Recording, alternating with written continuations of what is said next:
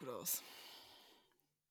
Ja, ich wollte gerade äh, erzählen, dass ich dir ja dieses tolle Buch geschenkt habe, mit dem du uns jetzt alle noch mehr mit Karlauern erfreuen kannst. Ähm, das habe ich auch auf all meinen Wegen bei mir. Äh, How to be Allmann. Und äh, Martina hat es mir mit den Worten überreicht, du, du kannst das schon ganz gut, aber es geht noch besser. Ja, und seitdem ähm, bin ich ein, also mehr denn je ein wandelnder Allmann, der immer den richtigen, passenden Allmann-Spruch parat hat. Außer zum Beispiel jetzt, äh, wo, mir, wo mir einfach dieses Buch fehlt. Ich muss ganz klar sagen, ich habe das noch nicht so wirklich ähm, auswendig gelernt. Okay. Äh, Hast ja, ja. noch Zeit. Aber so, so die Basics beherrsche ich ähm, schon, schon an sich. Also die hatte ich vorher schon drauf. Aber jetzt äh, kamen noch mal so ein paar weitere Sachen dazu. Ähm, überhaupt auch so Kleinigkeiten wie im, im Urlaub das bitte nicht stören Schild rauszuhängen und so weiter. Und ähm, Das ja, ist es sind auch. Es wird zumindest in diesem Büchlein als Allmann ähm, verkauft. Ich mache das auch immer. Ja, Martina, du bist ja auch ein Allmann. Na toll. Also alles, alles in, in Mark umrechnen, ne? Das ist, glaube Oh ich, auch Gott. so eine, so, eine, so eine aussterbende Gattung oder so ein Mhm. aussterbendes Ding. Ähm, weil der Zeitraum einfach, niemand kann sich mehr vorstellen, wie viel 50 Mark waren. Nee. Und ähm, niemand hat in den letzten fünf Jahren noch gesagt, 25 Euro, das sind ja 50 Mark. Hm. Was man da früher alles für bekommen hat. Wobei es gibt eine Sache, ähm, wo ich regelmäßig auf dieses Mark-Euro-Ding zurückkomme und das ist bei dem Preis von Zigaretten. Ich Mm. finde, da kann man das sehr, sehr deutlich oder sehr greifbar machen, ähm, wie teuer Zigaretten geworden sind. Und Mhm. ähm, ich betone in diesen Gesprächen dann immer, dass ich, als ich angefangen habe, früher, so mit acht, ähm, dass ich da äh, fünf Mark für eine Packung Zigaretten ähm, zahlen musste. Und jetzt sind es einfach acht Euro, was ja zum damaligen Umrechnungskurs 16 Mark 16 Mark, entspricht. ja. ja. Und das ist noch nicht mal inflationsbereinigt. Ja, genau. Äh, magst du mit einem deiner vielen Rants äh, loslegen? Christoph hat Rants gesammelt und weiß gerade gar nicht, er hat so viele Rants, er weiß gar nicht, was er nehmen soll. Ich bin sehr gespannt. Ja, und da gehen direkt mal Props raus an ähm, unsere Hörerin und ähm, Freundin Lea, ähm, die mich gleich mit zwei Rants oder zwei Random Facts eigentlich ähm, versorgt hat. Ähm, und ich hatte aber auch noch mal irgendwie zwei wirkliche Random Facts irgendwie gestern gesammelt. ich ich glaube, das wird einfach so ein neues Hobby von mir. Also, oder ist das vielleicht auch schon? Jedenfalls, genau. Ähm, also ein, ein, ich muss zwei davon. Also einer ist auch ganz schnell abgearbeitet. Ähm, und zwar äh, wusstest du, dass es in Paris keine Stoppschilder gibt? Nein, Ja, es gibt keine Stoppschilder in Paris. Kein das, erkl das erklärt, warum der Verkehr da wohl ein absoluter Untergang Albtraum sein ist. muss. Ja. Äh, ich ähm, ich habe mich, also das, das war schon ein, ein kurzer Wow-Moment. Und ähm, der andere Random Fact, Random, es ist eher so ein, so ein Random Wondering. Ähm, und zwar ähm, hatte ich es mit meiner besagten Freundin Lea ähm, davon, oder sie hat das eigentlich davon, dass sie ein neues Handy eingerichtet hat. Und ähm, habe eigentlich, eigentlich total unklug, dass ich jetzt so angefangen habe, aber ähm, ging um Klingeltöne Mhm. und die Namen von Klingeltönen. Mhm. Und äh, sie hatte mich gefragt, was ich wählen würde, ob äh, neues Abenteuer oder das große Abenteuer.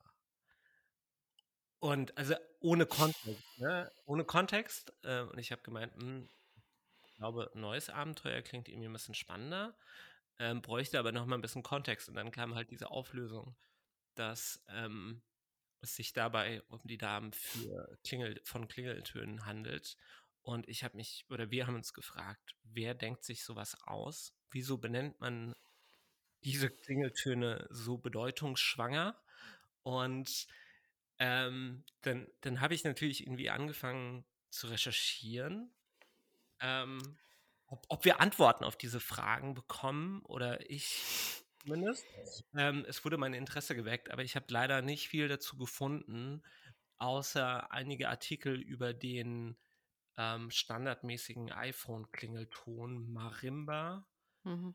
Ähm, wie es dazu kam, dass er es, also dass dieser Klingelton quasi dieser Standard ist und so weiter und so fort. Aber jetzt nichts im, also nicht die wirklich wichtigen Fragen, nämlich wer denkt sich diese Namen aus und ähm, was denkt er sie sich dabei? Also ich habe ja auch tolle Sachen wie Schumann Fantasy Funhouse Kindergarten, finde ich sehr schön. Dann hast du, glaube ich, dasselbe Handy wie Oder meine ja, ja. Freundin Verena, Ja, das weil ist, das ist wahrscheinlich Samsung. Äh, und Ja. ähm, mein Favorit ist auch äh, Finding Galaxy oder auch Over the Horizon bei Sugar of BTS. Also den haben sie dann wohl von diesem einen Dude von BTS nochmal neu aufgenommen. auch geil. aber wie, hast, hast, hast du auch Moon Discovery? habe ich auch. Das finde ich persönlich auch Und Homecoming habe ich auch. Angels Homecoming, Feather genau. ist auch super schön. Ja, richtig. Hm, Also, ähm, fantastisch. äh, ich bin, bin äh, wirklich geneigt, herausfinden zu wollen, ähm, wie das zustande kommt. Ich meine, grundsätzlich auch solche Musikbibliotheken, ne, solche frei verfügbaren ähm, Musikstücke haben ja immer ähnlich bedeutungsschwangere äh, Titel. Hm. Ähm, aber bei Klingeltönen, es gibt ja nichts, was weiter weg ist. Ähm, also wo die, wo die Text-Bildschere so groß ist oder die äh, Text-Tonschere als ähm, bei der Benamung und dem, dem Abspielen von Klingeltönen. Tja. Das ist schon so ein, also ich stelle mir das als klassischen Praktikantenjob vor, so bei Samsung. Die müssen dann da die Namen finden. Oder es ist so ein, so ein High-End-Designer-Job und der, das macht der Chef noch persönlich oder so. Ich halte beides für möglich. Ich- glaube, es gibt wirklich so Leute, die, die lassen sich das nicht nehmen. Ähm, wahrscheinlich wird äh, sowas irgendwann auch, oder vielleicht aktuell auch schon von, von einer AI übernommen, von der künstlichen Intelligenz. Ähm, naja, bevor ich jetzt hier anfange, ChatGPT zu fragen, ob er mir Nein. fünf Klingeltöne, äh, fünf passende Namen für Klingeltöne ausspucken kann, ähm, übergebe ich lieber an dich und auch nochmal Credits an äh, Lea, ähm, die mir noch einen anderen interessanten Random Fact ähm, beschert hat, den ich dann wahrscheinlich in der nächsten Folge zum Besten geben werde. Ich freue mich sehr. Auch von mir natürlich schöne Grüße. Fünf, äh, zwei Minuten Fame. Dafür sind wir da, Menschen eine Plattform zu geben. äh, ja, ich habe ja diesmal einen Anti-Rant sozusagen, also ein, ein, ein Rave, wenn das vielleicht das, das Anti-Pendant dazu ist. Ähm, ich bin, ich bin gerade wieder komplett in das Taylor Swift-Universum abgetaucht. Äh, Hintergrund ist ja der, dass äh, Taylor Swift gerade ihre Eras-Tour macht, also quasi ihre ganzen letzten Alben äh, als Tour auf die Strecke bringt. Und ähm, dazu habe ich mir dann ihren Konzertfilm von 2018 angeguckt und kann nur empfehlen, also wenn ihr Serotonin sucht, da ist es. Es ist wirklich eine sehr, sehr geile Show. Ähm, kann, man, kann man einfach nichts Schlechtes drüber sagen. Äh, aber ich habe in diesem Rave quasi einen Mini-Rant, den ich auch schon einem äh, Freund äh, mitgeteilt habe, weil bei ihrer aktuellen Tour gab es einen Abend, wo, ähm, und dazu muss man sagen, dass es ja alles äh, Stadiontour ist, ne? Also mit offenem Stadion. So. Mhm. Und bei einem Tourstopp gab es halt so Thunderstorm. Also wirklich, es hat einfach so den ganzen Abend geschifft. Und das Ergebnis war dann, dass Taylor und ihre Band, ihre äh, Background-Tänzer und alle da quasi in einer einzigen Pfütze rumgetanzt sind. Und da dachte ich so, Also ihr gebt für diese Tour ein paar Millionen Dollar aus. Für Bühnentechnik, Personal, Sicherheit, schieß mich tot. Wären da nicht noch so ein paar hunderttausend übrig gewesen, um irgendwie eine Überdachung für die Bühne zumindest zu schaffen, damit da kein Safety Hazard entsteht? Weil, also mal ganz abgesehen von der Ausrutschgefahr, die ich mir nicht so geil vorstelle, ähm, bei der ganzen Elektronik, die da so ist, hätte ich auch wirklich Schiss, dass äh, man da quasi electrocuted wird, wenn es blöd läuft. Also Elektro da was? electrocuted, also äh, quasi äh, per Stromschlag getötet. ähm, weil, also, das kann nicht safe sein irgendwie. Und das, da habe ich mir gedacht, so, das, das ist irgendwie. Und das habe ich aber Ja, schon aber öfter auch bei, bei anderen Stadionkonzerten, habe ich mir das gedacht, wo es dann so richtig pisst und die halt auf der Bühne völlig ungeschützt sind, so. Da, da musst du, da musst du irgendwie eine Lösung geben. Das kann ja nicht sein. Ich dachte, das wäre Teil der Experience. Ne, ich glaube nicht. Also gerade bei, gerade bei Festivals gehört es ja irgendwie zum guten Ton, dass es da matschig ist und schifft den, die ganze Zeit. Ja, wobei bei Festivals die Bühne ja meistens zumindest teilüberdacht ist. Also die, die großen Festivalbühnen haben ja meistens so einen ganz kleinen Überbau noch so, dass es da nicht so komplett siffig ist. Aber da war es halt, weil es halt auch so eine Bühne ist, die so in den Zuschauerraum reingeht mit mehreren Stegen so. Und da war einfach alles unter Wasser. Also Ich sag, ich sag jetzt mal zwei, zwei Sachen. Nee, eine Sache. Fußball und Festivals immer unüberdacht. Punkt. Okay. Alles andere ist was für absolute. Aber es ist ja kein Festival, es ist ja ein, ein Konzert, eine Stadiontour.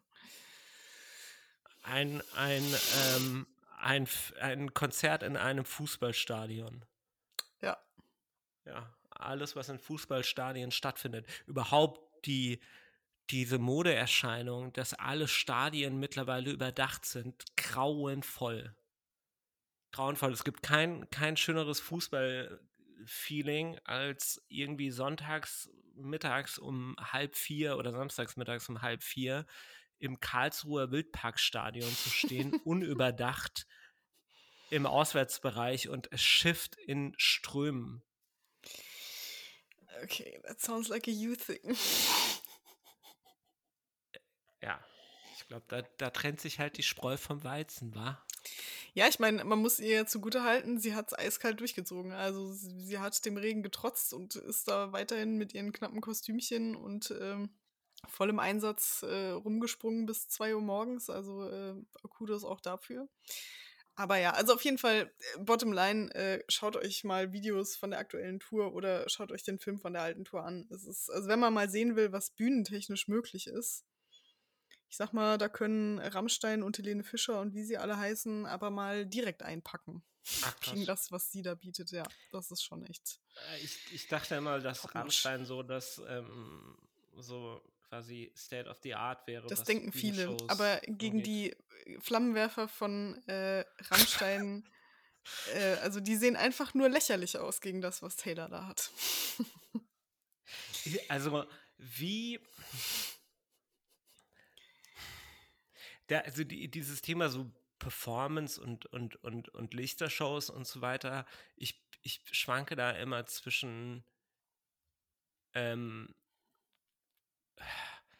zwischen Bewunderung und genervt sein,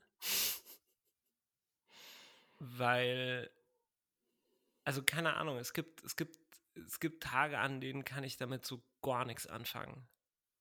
Ja, da muss man auch in Stimmung für sein, das ist klar. Also ich könnte es jetzt auch nicht immer haben. Ich bin heute in Taylor Swift Bühnenshow-Stimmung. Ja. Okay.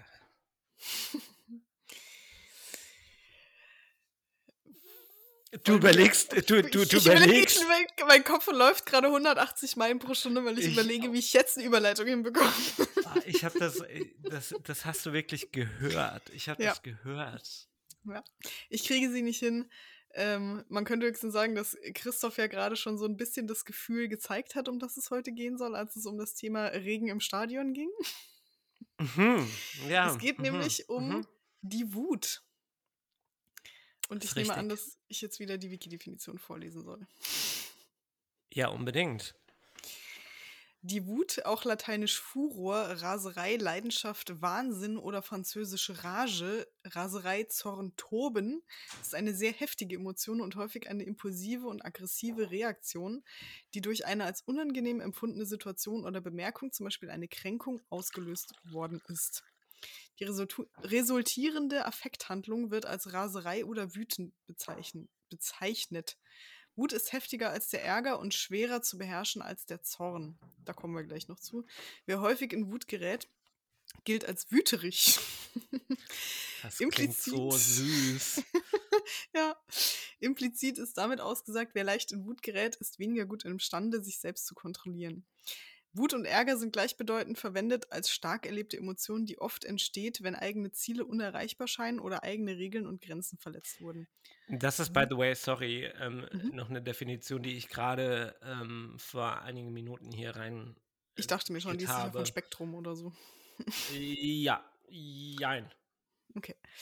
Wut dient als Erklärung für aggressives und impulsives Verhalten. Die Wutbedeutung umfasst nicht das gleiche wie Zorn. Letztere Emotion ist mit stärkerer Erregung verbunden. Ah, da haben wir es. Ich würde nämlich auch sagen, Zorn ist noch mal ein paar, paar Stufen weiter hochgedreht als Wut. Ich empfinde Zorn als noch heftiger als Wut. Was Vicky ja offensichtlich nicht so äh, sieht, komischerweise. Äh, ja. Wann warst du zuletzt wütend, Christoph? Ähm, vor fünf Minuten. Ach so, ja. okay. Aber, aber äh, das, das, ist, das ist eigentlich schon, schon, ähm, schon ein Stückchen bezeichnend für, ähm, für, für, für das, was, was mich wütend macht und ähm, was auch in dieser, in dieser ähm, in dieser Definition, also nicht in der Wiki-Definition, sondern in diesem zweiten Teil irgendwie deutlich wird, ähm, dass es da um sowas geht wie meine eigenen Ansichten, mein eigenes Empfinden. Ähm, das ist aber mich das häufig. Ja eigentlich immer. Oder fast immer. Ja, ja, aber ich, ich finde, und ich glaube, da, da kommen wir auch noch im, im weiteren Verlauf dazu, ähm, dass, dass es äh, also, dass es einfach Begebenheiten gibt, wo du, wo du sagst, dieses und jenes macht mich wütend, ähm, aber es im Grunde genommen darauf hinausläuft, dass du eine gewisse Vorstellung, Erwartung, keine Ahnung was mhm. hast, die nicht erfüllt wird. So. Mhm. Und dass es nicht der Umstand ist, der dich wütend macht. Also bestes Beispiel, irgendwie, keine Ahnung, ähm, mich es wütend, dass die Bahn Verspätung hat mhm. oder sowas. Oder äh, Züge überfüllt sind, was mich zugegebenermaßen komplett, also nicht komplett kalt lässt, aber meistens nicht unbedingt berührt. Ähm, und, und das finde ich spannend, ähm, wieso das äh, den, den Menschen A irgendwie wütend macht, den Menschen B nicht. Mhm. Und ähm, ich finde, da kommt man so ein bisschen auch auf, auf, auf das den, den Kern irgendwie von Wut, was, was der Ursprung auch de, dieser Emotion ist, ist nämlich immer meine, meines Erachtens was, was bei dir selbst liegt und bei deiner Erwartungshaltung, bei deinen Vorstellungen, bei dem, was du die irgendwie so ausgemalt hast und ähm, angewendet auf das Beispiel bei der Bahn ist, du bist nicht wütend, weil die Bahn Verspätung hat, sondern weil du ähm, eine gewisse Vorstellung davon hattest, wie das abzulaufen hat, deine Reise von A nach B, dass du pünktlich sein willst, dass du dich verabredet mhm. hast und so weiter und so fort. Und ähm, das kann natürlich sich in Wut über die Bahn äußern, aber da ist die Bahn halt irgendwie so der Katalysator, natürlich auch irgendwie der Grund dafür. Aber ähm, das Problem in Anführungszeichen ist das, was bei dir selbst halt eben erstmal äh, sich quasi oder der Bahn in Anführungszeichen die Macht gegeben hat, dich wütend zu machen. So. Mhm. Aber das ist, glaube ich, schon zu tief eingestiegen. Wir kommen da ja noch äh, intensiver so. zu. ja, absolut. Ja, ich habe mich als erstes mal gefragt, ähm, weil Wut so eine Emotion ist. Also Wutbürger ist ja so ein Buzzword, was wir seit sieben, acht Jahren irgendwie so in der Gesellschaft haben. Und ich habe mich so ein bisschen gefragt, ähm, gibt es eigentlich mehr Wut in der Gesellschaft als noch vor 20, 30, 40 Jahren. Ähm, ich würde argumentieren, auf jeden Fall, ähm, weil, oder sagen wir mal so, vielleicht gab es sie vorher auch schon, aber sie ist jetzt sichtbarer. Das ist natürlich auch mal so eine Sache. Ist, ist, ist es nur die Sichtbarkeit, die sich verändert hat oder der Tatbestand selber? Aber ähm, ich habe schon das Gefühl, dass wir so im Zeitalter der Wut leben, ähm, was natürlich auch durch Medien und soziale Medien extrem ähm, angefeuert wird. Und da hatte ich letztens ein sehr gutes Video gesehen von Martin Moder. Kann ich sowieso empfehlen, dem Boy mal auf äh, Instagram zu folgen. Der macht sehr, sehr tolle Aufklärungsvideos, äh, unter anderem zum Thema Corona, aber auch andere Sachen. Der ist, glaube ich, ähm, Molekularbiologe oder irgendwie sowas. Und der hat äh, in einem Video gezeigt, dass seit 2010 also schon lange vor äh, Flüchtlingskrise, Pandemie, Terrorismus etc. pp. Ähm, die Nachrichten, also Terrorismus im größeren Stil, sage ich jetzt mal, die ähm, Nachrichten-Headlines immer negativer wurden. Ähm, also das kann man wirklich so nachvollziehen mit, durch so quantitative Auswertungen. Und ähm, das fand ich super interessant. Also unser Gefühl oder unsere, unser, unsere Wut wird quasi auch künstlich immer mehr getriggert, indem immer mehr Headlines genau diesen Wutreflex auslösen, indem sie genau Sachen, Worte benutzen, wo sie wissen, ah, das macht Leute sauer. Das ist irgendwie, oder Kommentare oder wie auch immer. Ähm, und ich glaube aber auf der anderen Seite auch, dass ähm, die Wut durch sehr reale Faktoren äh, stärker geworden ist in der Gesellschaft, weil wir einfach immer eine immer schärfere Ungleichheit erleben, ähm, immer mehr soziale Erosion, ähm, immer mehr Abs sozialer Abstieg für viele Menschen. Äh, dafür werden andere immer reicher und so weiter und so fort. Und ähm, das, glaube ich, schürt schon auch berechtigterweise, wie ich finde, ähm, Wut. Wobei ich das Gefühl habe, die die sichtbarste Wut, die man im Moment so mitbekommt, ist die Wut über die falschen Dinge. Ähm, man möge sich mal Beiträge zum Thema Gender-Sternchen angucken oder wenn irgendeine Kantine mal einen Veggie Day einführt. Ähm, ich habe so das Gefühl, da rastet die gesamte Bundesrepublik also in ihre Tastatur aus. Ähm, und wo ich wenig Wut sehe, ist zum Beispiel bei Cum-Ex und solchen Geschichten. Also da, da frage ich mich, wo war da eigentlich der Aufschrei, dass uns hier irgendwie Milliarden Steuergelder entzogen wurden? Oder bei äh, Pflegenotstand, der ja gerade ein Thema ist. Und da ist es erstaunlich still und äh, das ärgert mich total, dass, äh, dass wir als Gesamtgesellschaft gefühlt irgendwie über die falschen Dinge absurd wütend sind und über die richtigen Dinge viel zu wenig wütend. Welcome to my TED Talk. Hm.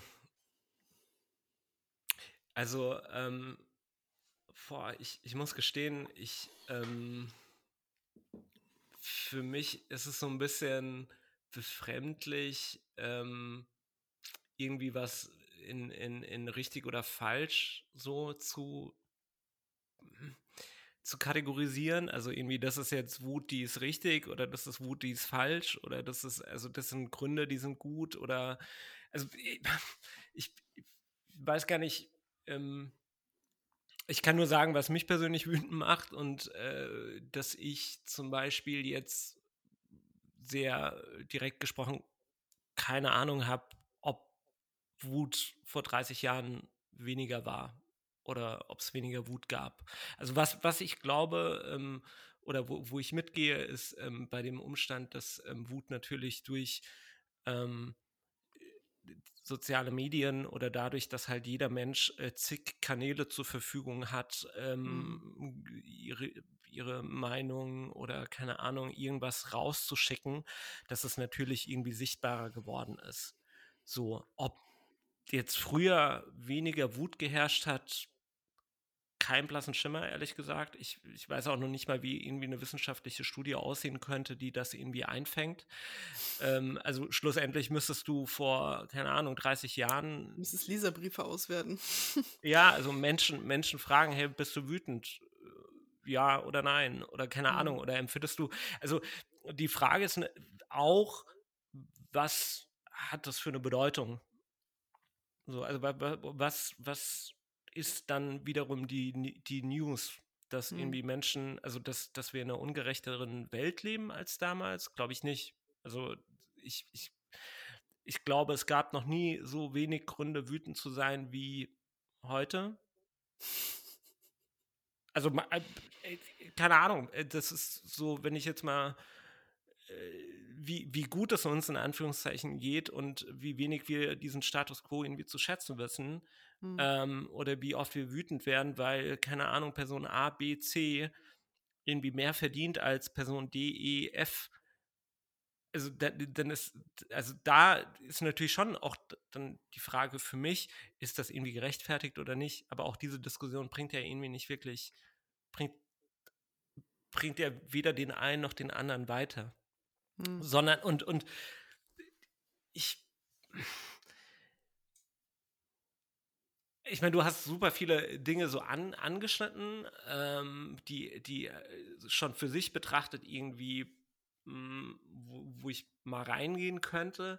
Aber schlussendlich, um auf die auf Eingangsfrage äh, zurückzukommen, ähm, ich weiß nicht, ob es mehr Wut gibt als damals. Ich glaube, ähm, Wut ist eine, eine sehr, ähm, sehr, mh, also einfach eine, eine sehr persönliche Emotion, die, die immer äh, irgendwie aufkommt und schon immer aufgekommen ist. Ich glaube ehrlicherweise nicht, dass es irgendwie mehr oder weniger Wut gibt als vor 20, 30 Jahren. Ich glaube einfach nur, dass sie halt eben, dass es äh, den Menschen mehr möglich ist, als vor 20, 30 Jahren, äh, diese sichtbar zu machen. Mhm. Und ob man sich jetzt irgendwie über äh, ähm, falsche, richtige, gute, schlechte Dinge aufregt oder wütend wird, keine Ahnung. Ähm, ich.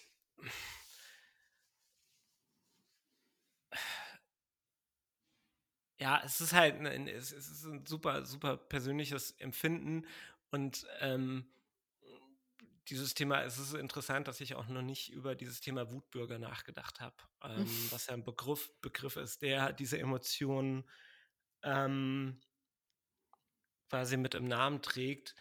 Und es ist aber auch für mich so ein bisschen so Teil des Problems, irgendwie da so eine, so eine Pauschalisierung oder so eine Kategorisierung aufzumachen. Ähm, dass man einfach sagt, okay, da sind Menschen, die sind wütend, weil so und so. Und für mich ist Wut halt so ein zutiefst individuelles Gefühl. Und natürlich vereint die Menschen dieses Gefühl der Wut, aber jeder hat ein anderes Verständnis oder vielleicht einen anderen Grund oder fühlt sich aus einem dem einen oder anderen Grund irgendwie wütend. Und ich finde es sehr schwierig, das in so einer, in so einer Draufsicht zu sehen, wo man ganz viele Schubladen irgendwie aufmacht und dann so sagt, okay, das sind die Menschen, die sind deswegen wütend und deswegen sind die wütend. Ähm, weil das bringt im, bringt ja irgendwie nichts. So. Ja, also ich meine, ich dachte jetzt, ich sehe das halt jetzt gerade so im, also nicht nur im deutschen Kontext, sondern auch so insgesamt und äh, politisch. Und wenn ich dann zum Beispiel so Dinge sehe wie ähm, der, der Sturm aufs Kapitol beispielsweise, was ja eine extreme Entladung von Wut einer bestimmten Gruppe war, die da passiert Mhm. ist. Ähm, und das ist halt etwas, das gab es vorher so noch nicht in der amerikanischen Geschichte, so, also zumindest nicht in der neueren Geschichte. Und da merkt man schon, okay, da ist irgendwie, also vielleicht ist die Wut die gleiche, aber die Hemmung, also wahrscheinlich waren die Leute früher genauso wütend, aber man hatte noch so einen Hemmmechanismus, der mir gesagt hat, "Mm, nee, ich stürme jetzt nicht das Kapitol und bedrohe irgendwie Kongressleute mit Waffen oder so. Mhm. Und diese Hemmschwelle scheint auf einmal bei vielen zu fallen. Und Mhm. äh, das ist aber natürlich auch da wieder Medien gemacht. Also das alles wäre nicht möglich gewesen ohne Social Media, äh, ohne diese Vernetzung, ohne auch dieses permanente Anstacheln und Aufwiegeln und äh, sich gegenseitig hochputschen irgendwie. Und das ist halt, mein früher saßen die Leute wahrscheinlich in der Kneipe und haben vom Leder gezogen und halt da ihren Frust so rausgelassen irgendwie. Und heute sitzen sie halt am PC und in so einer Echokammer, ähm, Mhm. wo diese Wut, weil in der Kneipe sagst du es dann und dann trinkst du mit deinen Kumpels und dann ist es vielleicht auch mal einfach verpufft so. Und das passiert aber, glaube ich, im Moment bei vielen nicht dieses Verpuffen, sondern ganz im Gegenteil. Die hauen das dann in diese Echokammer und kriegen dann noch fünf weitere Gründe, wegen denen sie auch noch wütend sein sollten. Und dann ist es so ein Perpetuum mobile der Wut, was da irgendwie entsteht. Habe ich so das Gefühl. Also das, das ist ja jetzt, und da sprechen wir jetzt ja wirklich von so einer, von politischer Wut. Also klar, es gibt ja auch persönliche Wut, die ganz individuell ist, weil ich äh, bestimmte Grenzen habe, weil ich wunde Punkte habe, die ganz persönlich für mich sind und die wurden im Gespräch verletzt oder so. Das ist ja nochmal eine ganz, ganz andere Geschichte. Klar. Ich glaube aber, und die ist un unverändert. Ich, ich glaube äh, auch, dass ich ähm, mehr äh, über diese persönliche Wut nachgedacht habe. Also mhm. diese, diese ähm, Wut, die vielleicht auch mal in sozialen Beziehungen entsteht oder so mhm. im, im, im Umgang mit anderen Menschen, aber im äh, direkten Umgang mit anderen Menschen. Ähm, dieses Thema auch Sturm auf, auf das Kapitol, das ist vielleicht ein sehr, das ist ein sehr plakatives und eigentlich auch gutes Beispiel für, für dieses Thema politische Wut, mhm. was ich zugegebenermaßen jetzt im Vorfeld auch an, an, an diese Folge, im Vorfeld dieser Folge so ein bisschen komplett vernachlässigt habe. Ähm, das fällt mir jetzt auf, weil das ist eigentlich ein, ein spannendes Thema und ähm, vielleicht auch die, ja, die, das, das dann doch irgendwie ganz, ganz sichtbar macht oder greifbar macht oder deutlich werden lässt, wie sich der Umgang mit Wut oder das, was irgendwie da entstehen kann, doch ein Stück weit irgendwie gewandelt hat. Und mhm. ähm, äh, die, diese Möglichkeiten, alleine auch so ein, so ein, so ein Sturm auf das Kapitol irgendwie umzusetzen, die gab es wahrscheinlich früher einfach nicht in dieser Form, weil du ja. ähm, nicht, naja, alleine schon nicht genügend Menschen wahrscheinlich im, also da so versammeln konntest. Ne? Also so ein mhm. gewisse Nachrichten verbreiten sich immer schnell, aber ohne das Internet wäre es wahrscheinlich nicht möglich gewesen, einen, diesen Mob da so in der Form an diesem Tag zu dem Thema zu versammeln. So mhm. und, und überhaupt, und dann eben, ich, ich glaube, das ist dann halt auch so eine Gruppendynamik ähm, und, und, und Wut ist irgendwie auch so ein Gefühl, was sich wunderbar irgendwie, ähm, was irgendwie verbindend scheint also ich teile mit jemandem meine Wut und dadurch wird sie irgendwie noch mächtiger oder ich, ich verliere dann auch vielleicht so ein bisschen das, das ähm, oder ich, ich höre dann auf zu hinterfragen, ob diese Wut gerechtfertigt ist mhm. oder wie ich vielleicht noch anders damit ange äh, mhm. umgehen könnte. Diese, dieses sich gegenseitig in der Wut anzustacheln, ist, glaube ich, was super Dankbares in Anführungszeichen weil ähm, du dich dann irgendwie so ein bisschen auch befreit fühlst. Mhm. Also das, das beobachte ich ja. Ja, genau. Also zugehörig zum einen, aber auch, dass dir ähm, ja quasi jemand das Gefühl gibt, hey, du bist nicht alleine mit deiner Wut. Mhm. Und ähm, gerade bei Wut oder bei solchen starken Emotionen, die wir selbst für uns individuell, wo wir uns halt selbst auch regulieren, ähm, zensieren oder halt eben disziplinieren, dass wir irgendwas unterdrücken. Ich glaube, da ist halt dieser Effekt, dass jemand anderes sagt, ey, ich bin da bei dir, halt umso größer ne? und das, umso befeuernder. Das, das kann man im kleinen und im äh, eher wholesome Kontext, also jeder von uns, und dann da hast du gerade ja schon das schöne Beispiel gebracht, du stehst am Bahnsteig, Zug hat unvorhergesehenerweise zwei Stunden Verspätung und die Person neben dir rollt auch mit den Augen und seufzt und dann kommt man kurz ins Gespräch und sagt, oh ja, hier, die Bahn wieder, ne? Und das ist dann so ein, so ein, so ein Moment, wo man äh, quasi so ein äh, Zugehörigkeits-, also man, oder so ein ähm, We are all in this Gefühl hat. Also man ist mhm. dann quasi nicht so allein mit seiner Wut, sondern so, ja, okay, alle, die hier auf dem Bahnsteig stehen, sitzen quasi im gleichen Boot. So. Was schon sehr helfen kann, um äh, die Wut dann wieder so ein bisschen in dem Fall verpuffen zu lassen. Ja. Aber äh, da ist es ja auch, also ja.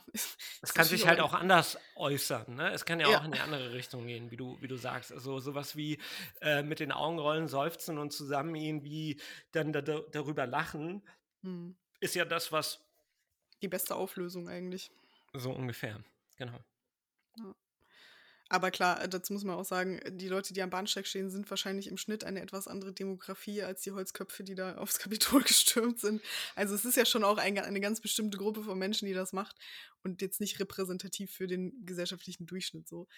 Ähm, insofern, ja. Wobei, ja, ich auch gerade schon die. Ja. Äh, ich, ich, ich überlege nur, also ich, ich bin da auch immer so ein bisschen ähm, zwiegespalten zwischen ähm, man muss den Dialog suchen, oder was heißt man? Ähm, ich möchte den Dialog suchen und ähm, nee, geht einfach nicht. Ähm, fick die. fick die Trolls, so, ne? Aber. Wieder ein Grund für unsere explicit. Äh genau. Mehr, mehr Hass auch in diesem Podcast jetzt, äh, diese Folge. Und das ist, äh, genau, Hass ist ein gutes Stichwort, weil ich auch die ganze Zeit so am Überlegen bin, wo, wo hört Wut auf und wo fängt Hass an?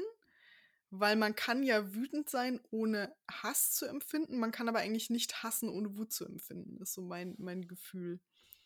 Ähm, weil bei dem Sturm auf das Kapitol, da waren ja auch, das war ja auch Hass. Das war so der blanke Hass auf die Demokraten, auf die äh, Eliten in ganz großen Anführungsstrichen äh, und die, die, was weiß ich, Verschwörungs, whatever, die sich da so zusammengesponnen haben.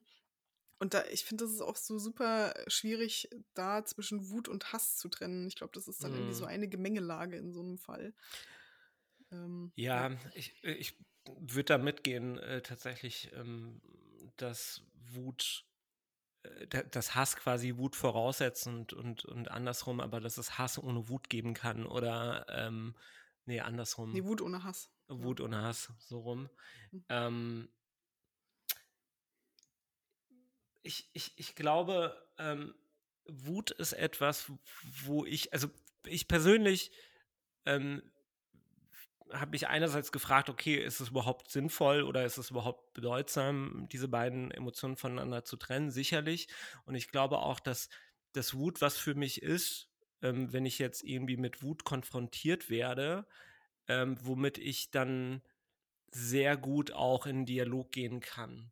Mhm. Ähm, also wenn jetzt eine Person wütend ist, wenn eine Person Hass empfindet, dann fällt es mir schwerer, da überhaupt einen Zugang zu, empfinden, äh, zu, zu finden. Ne? Also weil ja.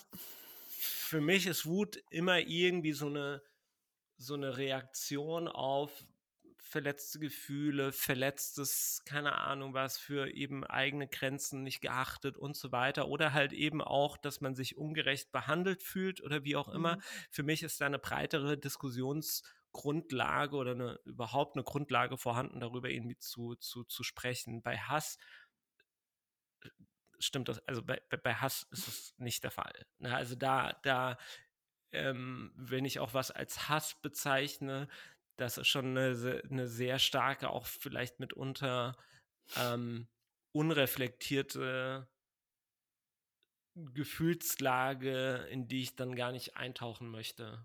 Ähm, und, und ähm, wo, wo mein, naja, ähm, meine Vorurteile schon groß genug sind oder zu groß, um da wirklich in, in offenen Austausch zu gehen, wahrscheinlich. Hm. Womit wir ja im Grunde schon so ein bisschen bei dieser Frage sind, ähm, ob Wut per se schlecht ist, weil an sich haben wir jetzt auch in dem Artikel gelesen, Stichwort wüterig, wird sie ja eigentlich immer eher so negativ konnotiert, aber muss ja eigentlich gar nicht sein, weil du hattest jetzt gerade gemeint, so äh, als Reaktion auf zum Beispiel eine Grenzüberschreitung oder so, ist Wut vollkommen legitim. Also das ist völlig in Ordnung, sie zu empfinden. Was man damit macht, ist dann die nächste Frage. Aber genau. Das aber das, das ist, ist ja also vollkommen also, wertfrei. Ich ab, eben, also ich, ich finde es auch und, und die, also das habe ich leider selbst oft genug gemacht. Ähm, also Wut legitimiert zu empfinden oder unlegitimiert, also sich es rauszunehmen, wütend zu sein, das ist ja schon der erste Schritt, der eigentlich diese Spirale der Wut nur schlimmer macht. Also sich, mhm. sich oder anderen ähm, begreiflich machen zu wollen, dass es legitim ist, Wut zu empfinden, ist halt mhm. irgendwie kontra produktiv und führt zumindest in meinem Fall nicht dazu, dass ich irgendwie weniger Wut empfinde, sondern dass ich mich irgendwie erstmal, dass ich wütend werde, dass ich dieses Gefühl habe und so weiter und so fort. Und also ich habe mittlerweile auch ähm, einen anderen Umgang mit Wut oder versuche einen anderen Umgang zu damit auch zu kultivieren für mich, in mhm. Anführungszeichen. Das klingt jetzt so super esoterisch, aber ich habe auch ähm, gemerkt, dass mein Thema, also dass ich Wut, mit Wut, Wutmeditationen. Dass ich mit Wut einfach eine große, große, ein großes, großes Problem habe, dass ich oft wütend werde und ähm, dann in so eine Spirale komme, wo es aber nicht mehr darum geht, was mich eigentlich wütend gemacht hat oder besser gesagt, für was diese Wut eigentlich steht hm. was da irgendwie bei mir ähm, passiert überhaupt auch. Und ähm, ich gemerkt habe, dass das per se schlecht ist. Also, dass hm. mein, meine Reaktion per se schlecht ist. Und ähm, dass das nur umgewandelt werden kann, wenn ich mich überhaupt mit dieser eigentlichen Thematik irgendwie befasse, weswegen ich wütend geworden bin. Und Spoiler, es ist meistens nicht die Bahn, die Verspätung hat oder keine Ahnung was irgendwie, sondern halt einfach, dass ich eine sehr konkrete Vorstellung von was hatte und äh, äh nicht in der Lage war, mit äh, Dingen umzugehen, äh, auf die ich jetzt nicht unbedingt direkt vorbereitet war. Oder keine Ahnung was. Ne? Also, und dieses per se schlecht, ähm, man, man kann, glaube ich, Wut auch umwandeln oder ich, ich in, in kreative, ähm, in, in, in positive Energie. Ähm, hm. Und das gelingt mir auch nicht immer oder wahrscheinlich weniger, als ähm, es mir es gelingt mir weniger, als dass es mir nicht gelingt. Aber ähm, naja, I, uh, I keep on trying.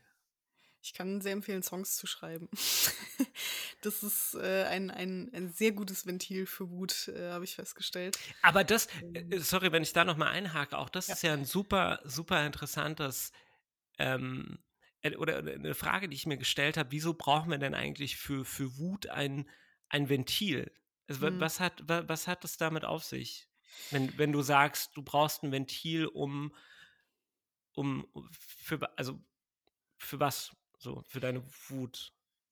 Naja, to get it out of the system. Also ich glaube, das ist wie bei anderen Emotionen. Also bei Trauer ist ja Weinen oft dieser, dieser Ventilbruch so, ähm, dass man irgendwie das Gefühl aus dem Körper haben möchte so und dann ja, aber das ist das ist sucht das ist halt für mich, ehrlicherweise, also für mich rein persönlich, schon ein Problem.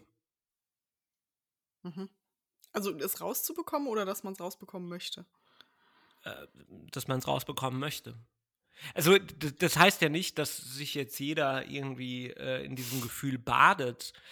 Aber es, ich finde es interessant, dass es, ähm, dass wir halt so sehr unterscheiden in willkommene, nicht mhm. willkommene, mhm. äh, äh, ähm, positive, negative Gefühle. Also natürlich, ich möchte ja jetzt nicht irgendwie sagen, dass es keine negativen Gefühle gibt, äh, sondern nur, dass ich irgendwie auch gemerkt habe, dass als für sowas wie Wut ein Ventil finden zu müssen, eine Möglichkeit, es rauszulassen, es loszuwerden, das an sich ähm, habe ich ja auch lange, lange überhaupt nicht in Frage gestellt. Ähm, aber ich finde es interessant, dass wir uns scheinbar Linderung davon versprechen, dass wir das auf irgendetwas, an irgendetwas ausleben und mhm. dann das Gefühl nicht mehr da ist. Also das mag natürlich funktionieren und wahrscheinlich auch kurzfristig gar nicht schlecht sein, aber ich würde bezweifeln, dass das wirklich irgendwie uns in unserem Problembewusstsein wirklich großartig weiterhilft. Und äh, das ist auch das, was ich so ein bisschen meine, dass sich mein, mein Bezug zu Wut so ein bisschen verändert hat, ist, das nicht irgendwie als unerwünschtes Gefühl wahrzunehmen und als was, was ich irgendwie aus meinem System rauskriegen will, sondern als, ah krass, da ist wieder diese Wut und jetzt kann ich irgendwie vielleicht mal schauen, was, was da irgendwie bei mir passiert und, und überhaupt. Und ähm, ich habe gemerkt, allein dadurch hat die Wut für mich so eine, so eine, so eine enorm weniger krassere Ebene bekommen, wo ich plötzlich nicht mehr sage, boah, ich will das gar nicht haben, sondern mhm. ne, es ist halt da. Und das nicht haben zu wollen oder das loswerden zu wollen, wird nicht unbedingt dazu führen, dass ich es nicht mehr spüre, sondern eigentlich nur meine Aversion steigern, dieses Gefühl irgendwie mal zuzulassen und zu betrachten und halt irgendwie zu schauen, was denn da überhaupt irgendwie Sache ist. So. Ich muss gerade aus irgendeinem Grund an den, diese eine Szene auf, aus Office Space äh, denken, falls irgendjemand hier diesen Film gesehen hat. Äh, da gibt es eine schöne Szene, wo die äh, Hauptcharaktere also das, das, der ganze Film äh, nimmt ja quasi so diese Arbeit im Büro aufs Korn, so, ne? Die, diese, mhm. diese äh, Excel-Tabellen und Ausdrucke und Pipapo. Und dann gibt es eine schöne Szene, wo sie in so einem Feld stehen, äh, die ist auch wirklich legendär ähm, und quasi so ein, ich glaube, ein Drucker und ein Scanner oder so mit mhm. Baseballschlägern mhm. kaputt hauen. Mhm. und äh, das ist äh, ja, das sind schöne Versinnbildlichungen dieses, dieses Systemhasses oder dieser Systemwut. Ähm, wie man die mal rausbringt. Und ich, äh, also klar, äh, wenn du jetzt irgendwie bei den Stoikern bist oder im Buddhismus, dann ist ja auch das höchste Ziel, auch diese Gefühle quasi freundlich anzunehmen. Also eben nicht zu sagen, die Wut muss jetzt weg, die muss raus oder sonst was, sondern die quasi so zu beobachten, zu betrachten ähm, und äh, sein zu lassen. Ähm, trotzdem kann es aber auch Spaß machen, Wut eben kreativ umzusetzen. Also das kann tatsächlich auch noch mal ein ganz und dann ist die Wut auch in dem Moment ein, ein, ein ähm, wie soll ich sagen, ein eher ähm, fröhlicher Anlass, weil das macht man ja dann meistens in irgendeiner, ähm, ja, ähm, man verarbeitet es ja meistens dann irgendwie auf eine, auf eine ähm, künstlerische Art und Weise und ähm, hängt sich da jetzt nicht so dran auf, sondern sucht dann vielleicht auch irgendwie Metaphern oder sucht darin auch so dieses gemeinsame Empfinden, weil das ja auch ein universelles Gefühl ist. Und ähm, das finde ich eigentlich an sich legitim. Sind ja auch ein paar gute Werke bei rumgekommen. Da wären wir wieder bei Taylor Swift. Hat die was aus Wut die, geschrieben? Ja, also ich meine, ihre Songs sind voll mit so äh, Rachethemen und so ähm, Ex, Ex-Freunde und äh, verflossene Liebe und eben die Wut darüber, da, da, dass es, also ob das jetzt alles wirklich persönliches Empfinden ist oder ob sie das quasi fingiert hat, sei mal dahingestellt, aber das ist schon, das ist schon ein Thema bei ihr, ja. Mhm. Aber auch bei, bei vielen anderen, ne? Also, keine Ahnung, Metal ist ja auch eine eher wütende äh, Musikrichtung, habe ich so das Gefühl. Ja, aber das ist halt auch so ein bisschen Mittel zum Ausdruck oder besser gesagt, Klar. das, was, was wiederum. Es ist auch, auch Performance einfach. Das, das, äh ich, ah, ich muss sagen, mich, mich langweilt das häufig, dieses, äh, dieses, ich bin wütend. Das ist, also, also es, es klingt, klingt, klingt dumm, aber ähm, die einen packen das halt in Songs und die anderen gehen als Wutbürger auf die Straße und, und, und äh, demonstrieren gegen, keine Ahnung was, gegen. Also für mich ist das irgendwie so ein bisschen.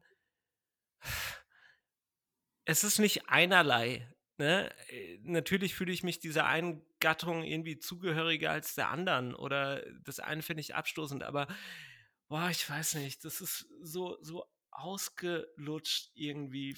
Ja, klar. Das, die halbe Popmusik ist voll mit Songs über Leute, die wütend über ihren Ex sind oder ihre Ex. Es ist einfach so. Kann, kannst mal so die, die ganze gesamte Popmusik der letzten 50 Jahre basiert auf diesem Prinzip. Aber es ist, es ist halt trotzdem ja nochmal eine ähm, äh, äh, weniger schädliche Auslebungsform. Also außer du, du, du, ja. du hast jetzt, also klar, es gibt auch äh, Rechtsrock und so, ne, die Wut gegen Gruppen auch politisch instrumentalisieren, das ist wiederum eklig und das hat dann auch nichts mehr mit äh, kreativer Freude zu tun. Ähm, aber wenn es jetzt so ähm, abstrakte Wut ist, die ich da künstlerisch verarbeite, dann finde ich das vollkommen okay. Und ich meine, genau wie ich andere Gefühle ja in der Kunst ausdrücke, was ich liebe, ähm, Trauer etc., hat da auch die Wut ihren Platz, meiner Meinung nach. Mhm.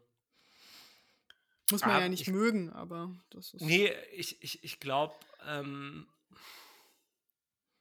es ist für mich schon ein sehr persönliches Thema und ich musste auch feststellen, dass mein Umgang mit, mit dem Gefühl der Wut ähm, mich, glaube ich, irgendwie sehr, sehr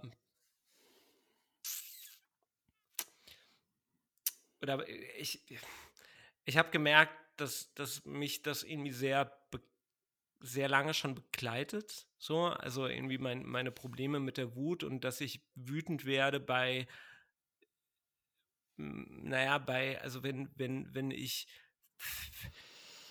ich werde quasi wütend über meinen Umgang mit Wut. So kann ich das äh, vielleicht irgendwie oder teilweise bin ich. Metawut. Es ist eine Metawut. Ja, es ist einfach eine, eine Wut und ähm, wo ich dann irgendwie gemerkt habe, okay, ich habe wirklich so eine, so eine, so eine Aversion gegenüber so einem Pauschalisieren von Wut und zu so einem, ich möchte gerade die Menschen zu einem äh, Wut, zu einem, zu einer Auseinandersetzung mit Wut erziehen, die mir selbst jetzt gerade bewusst geworden ist. Mhm. Und wo es aber auch schwierig wird. Also wo ich auch ähm, häufig mich selbst daran erinnern muss, dass es mir nicht das heißt nicht zusteht, aber ähm, äh, ja, dass jeder halt einfach sein eigenes ähm, Ding macht. Ähm, aber ich finde es einfach sehr wertvoll, ähm, sich dem Gefühl wirklich zu nähern und ähm, es irgendwie für sich zu erforschen und keinen Katalysator dazu dafür zu finden oder kein Ventil, wo man das irgendwie rauslässt, um vielleicht hat mich auch dieses so aus dem System kriegen mir so ein bisschen getriggert, weil ich gemerkt habe, dass es halt wirklich so mein mein Wunsch war immer Wut loszuwerden so schnell wie möglich und ich hm. dann irgendwann feststellen musste, das ist zumindest für mich immer der Weg gewesen, der genau das Gegenteil bewirkt hat, genau das äh, eine, eine Auseinandersetzung damit eigentlich verhindert hat. Und mhm. ähm, das macht mich gerade so äh, im Nachhinein irgendwie wütend. So, ja. Postwut. Postwut. Post, Post, Meta, Metawut. Metawut und Postwut. Ja, aber dann, dann gehen wir doch direkt äh, auf, auf das Thema. Was, Christoph, macht dich so richtig wütend? Puh, ähm, ja, also. Außer wenn glaub, der HSV verliert. Das ist nochmal ein ganz eigenes Thema. Wobei das ähm, ist eher Hass, ungefiltert. Ungefilterter Hass. ähm, nee, ich glaube, man hat schon ganz gut, äh, ganz gut rausgehört, glaube ich. Also das, was, was mich wütend macht, ähm, so blöd es sich anhört, das bin oftmals ich selbst. Mhm. Ähm, meine, äh, auch das habe ich ja schon mehrfach irgendwie angesprochen, so mein eigener, so mein Perfektionismus, ähm, mein äh, Dinge müssen einfach gut laufen und wenn sie das nicht tun, werde ich wütend.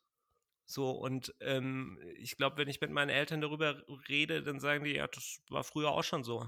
so und ähm, das ist, also das, was mich am meisten wütend macht, sind einfach ähm, Sachen, die nicht so laufen, wie ich sie mir vorstelle.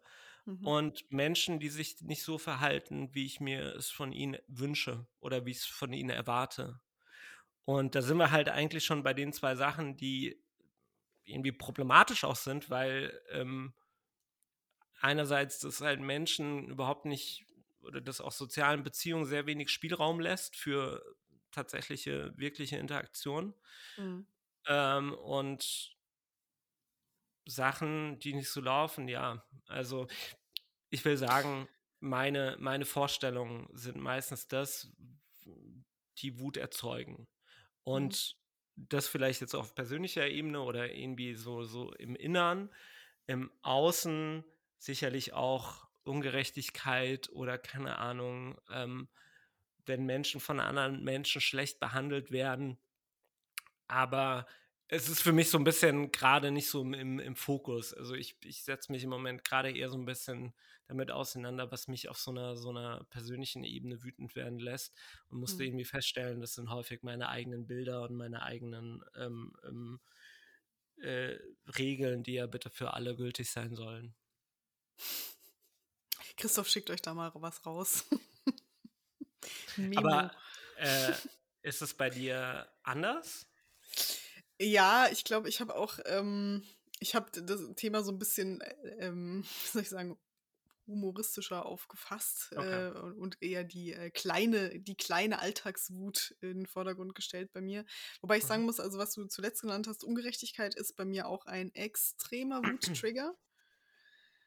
ähm, und zwar, äh, egal ob es jetzt mich selber betrifft oder eben ich mitbekomme, dass Menschen ungerecht behandelt werden, in welchem Kontext auch immer das macht mich sehr, sehr, sehr wütend. Das ist wirklich was, womit ich sehr schlecht kann und äh, das, ist, äh, das ist auch so eine Wut, die sehr lange anhalten kann bei mir.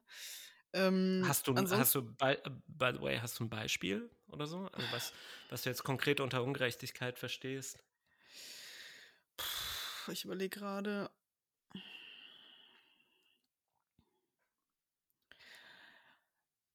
Ja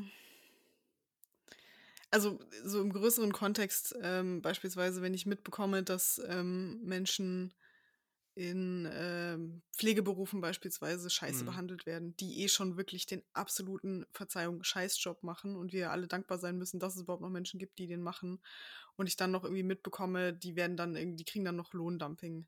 Oder mhm. ähm, da, da wird dann irgendwie die Arbeitslast ähm, noch mehr verteilt und so. Das sind so Sachen, die machen mich richtig, richtig sauer. Und auch wenn ich gar nicht jetzt irgendwie unmittelbar davon betroffen bin, ähm, aber trotzdem finde ich das einfach unter aller Sau so. Ähm, das sind so Dinge, ähm, ja, oder halt, also, keine Ahnung.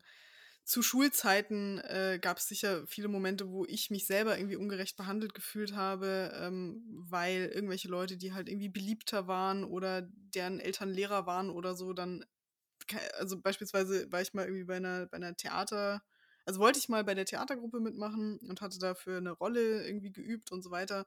Und die ging dann an die Tochter von der Lehrerin, die die hm, Theatergruppe mhm, leitet. So, ne? Alles ah. klar. Also so Nepotismus ja. ist auch sowas, da kann ich richtig ausflippen. Ähm, Was ist das nochmal? Äh, Vetternwirtschaft. Okay. Also quasi Leute, die nur in ihre Position kommen, weil sie zufällig die Menschen kennen, die diese Position mhm. besetzen mhm. oder kontrollieren.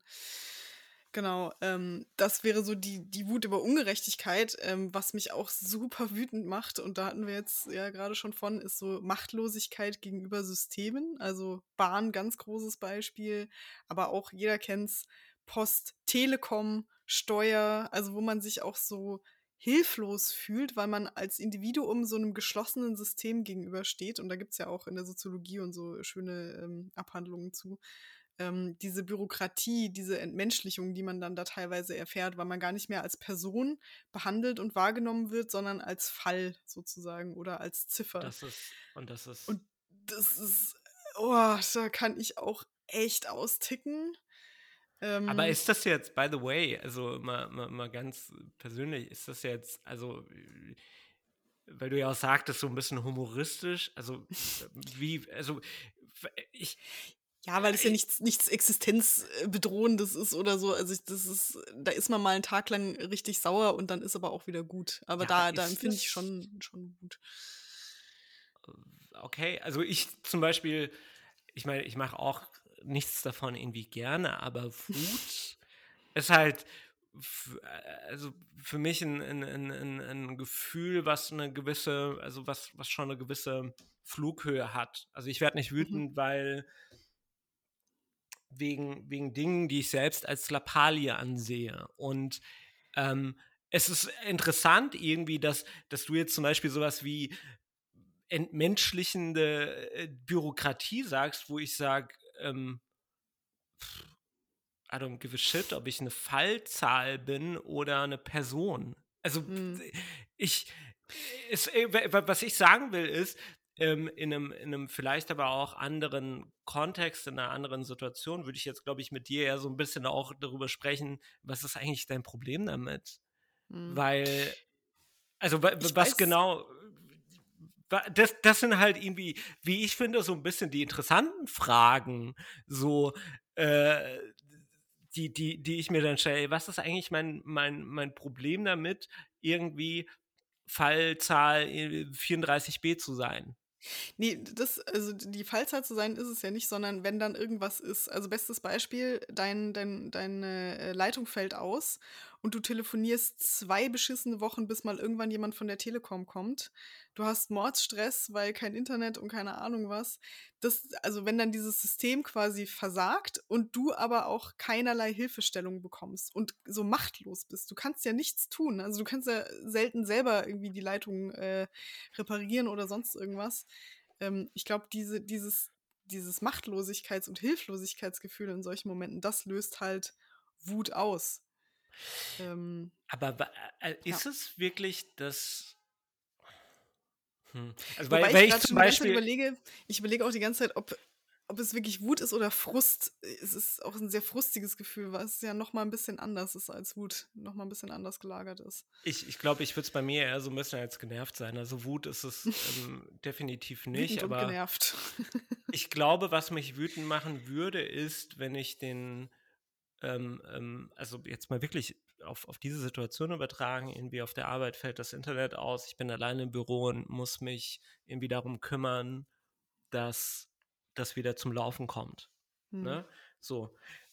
Ähm, was passiert ist, jetzt zumindest bei mir innerlich, ist, ähm, wenn ich irgendwie äh, Druck verspüre, das deichseln zu müssen, mhm.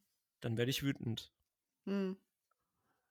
Wenn ich aber sage, und aber dann, da muss ich ja auch dann erstmal sagen, okay, ich verspüre Druck, wo kommt der eigentlich her? Mache ich mir den selbst oder kommt der von außen? Oder mhm. keine Ahnung was. Und das ist irgendwie so ein bisschen das, was, was ich gerade auch oder in den letzten Jahren stärker versuche, ist halt irgendwie zu schauen und nicht jetzt irgendwie zu analysieren, sondern eher so neugierig interessiert drauf zu schauen, was da eigentlich passiert. Und oftmals ist es so, dass ich irgendwie da mir selbst Druck mache, Druck von außen wahrnehme, der aber vielleicht überhaupt gar nicht da ist, aber dann mhm. doch irgendwie ich sage, naja, aber du machst mir jetzt auch gerade Druck. Nee, ich empfinde das alles als Druck und das ist mein fucking Problem. Und ich habe kein fucking Problem damit, ähm, wenn das Internet ausfällt und diese Machtlosigkeit irgendwie wahrzunehmen, weil Machtlosigkeit bedeutet im Grunde genommen auch, ich kann gar nichts dagegen tun. Ich kann gar nichts mhm. tun. Ich kann nichts tun. Und äh, den Impuls dann irgendwie dagegen vorzugehen und das irgendwie zu ändern, ist es nicht so, dass ich den nicht habe. Ähm, aber wie du ja auch sagst, Machtlosigkeit bedeutet ja, du kannst nichts tun. Es ist mhm. nicht da, was du machen kannst. Also das Einzige, was du machen kannst, ist deinen Umgang damit in irgendeiner Weise nicht zu steuern, aber halt vielleicht irgendwie anders damit irgendwie umzugehen. Ja, das eh. Aber trotzdem ist halt im ersten Moment die Wut da. Also, und da äh, clashen halt auch wieder, man erwartet halt, dass Dinge funktionieren. Ich zahle jeden Monat 40 Euro an die Telekom mit dem, mit dem Glauben, dass Dinge funktionieren. Und wenn es dann nicht so ist und ich dann auch noch irgendwie ja, quasi Fehler. hängen gelassen werde und so weiter, dann, ich sage ja nicht, dass es irgendwie, dass es gut ist oder richtig ist. Ich sage nur, das sind halt Momente, wo ich und glaube ich viele andere Menschen halt wütend werden. Und das ist so ein, ja. so ein typisches Szenario. Dieses Individuum gegen System ist so ein klassischer Reibungspunkt, wo Wut entsteht. In, egal ah, in welchem Kontext. Ich, da würde ich auch. Ja, aber das ist so, so, so verallgemeinert pauschal, was ja überhaupt nicht relevant ist eigentlich. Also ich würde auch sagen jetzt, mein, mein, mein Gegenargument wäre, das ist so typisch deutsch, sich über sowas irgendwie aufzuregen. Mhm. Ja, aber keine also Ahnung. Das ist mein, das ist mein, mein Empfinden. Mhm. Ähm, und, und für dich ist es halt, naja, das verbindet uns alle so. Und ich, naja, okay, gut, also selbst klar, schuld. Leute, es gibt Leute, denen es vielleicht äh, wurscht, also egaler ist so, aber es ist, glaube ich, eine Erfahrung, die halt in, in der heutigen Gesellschaft machen die halt viele, weil wir eine Gesellschaft sind, die nicht mehr so auf direktem Mensch-zu-Mensch-Kontakt basiert, sondern viele Interaktionen ja im abstrakten Raum finden, äh, stattfinden. Also eben, wie gesagt, ich hatte ja nie einen Menschen von der Telekom da, mit dem ich gesagt habe, Herr Grüß Gott, Herr Meier, Sie sind jetzt hier die Person, die für meinen Internetanschluss tut. So läuft das ja nicht mehr, sondern es ist ja so ein, so ein abstraktes, waberndes ähm, Gebilde und äh, also so Fuck the System und so, das ist ja so, ein, so, so, eine Erfahrung, die einfach viele in der modernen Gesellschaft machen. Und das sind halt Momente, wo ich mich halt selber bei der Wut ertappe.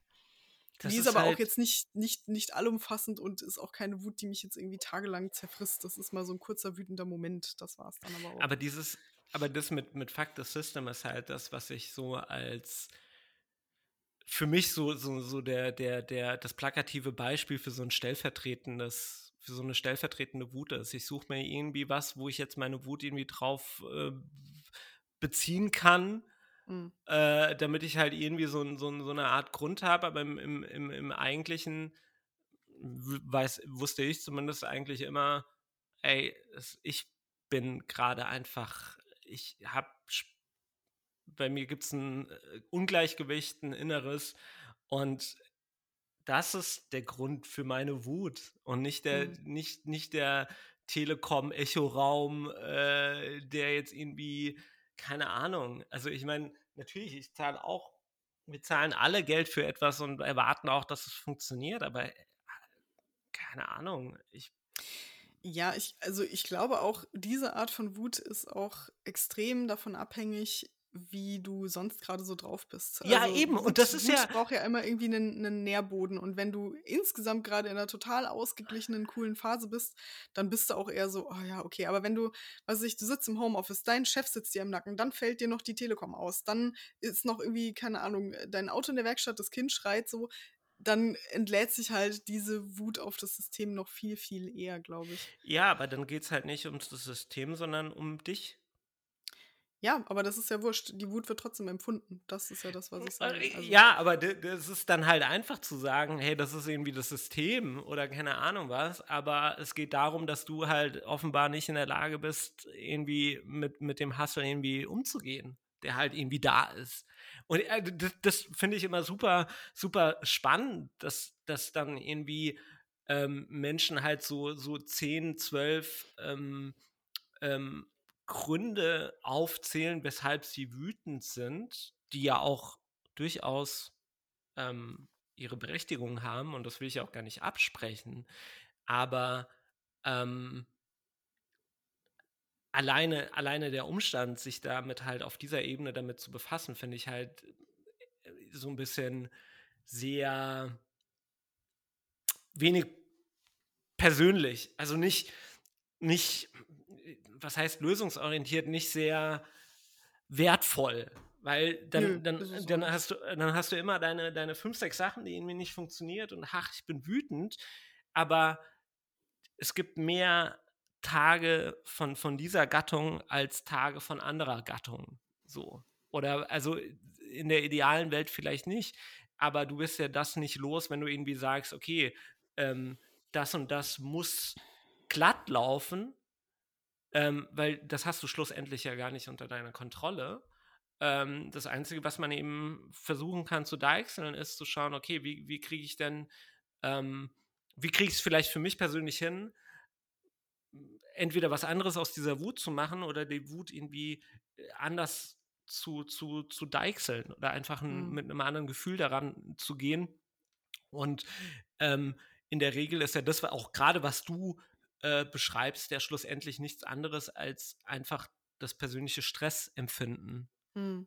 So, oder den, den, den persönlichen, ähm, das, das, was du leisten kannst in Sachen, ähm, also wie stressresistent du bist. Und da war ja, und bin ich teilweise auch extrem mau drin. So.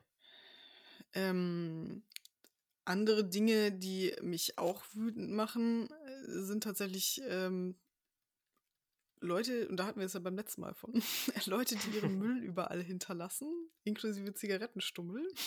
Oh ja. Und das ist auch so eine, so eine, ja, das ist, glaube ich, auf so einem Grenzbereich zwischen Wut und Genervtheit. Also es ist jetzt nicht Wut im Sinne von, ich möchte die am Schlafittchen packen, sondern es ist mehr so ein augenrollendes, oh Leute, so ja. muss das, muss das jetzt so sein, so.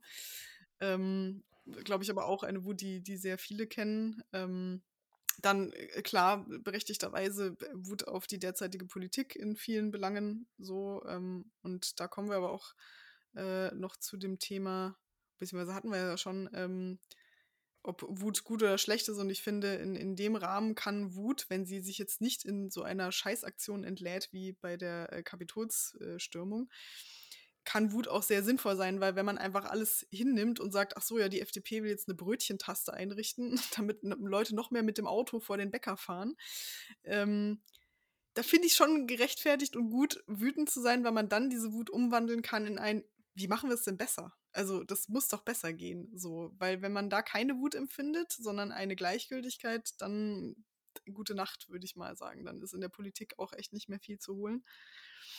Und was mich äh, irrational wütend macht und was auch also so eine völlig überflüssige Wut ist, aber die, glaube ich, irgendwie auch bei uns so ein bisschen eingebaut ist. Also zumindest, wenn man manchmal so Primaten beobachtet, die scheinen das auch schon so äh, in, in Anflügen zu haben, ist Wut über unpraktische Dinge.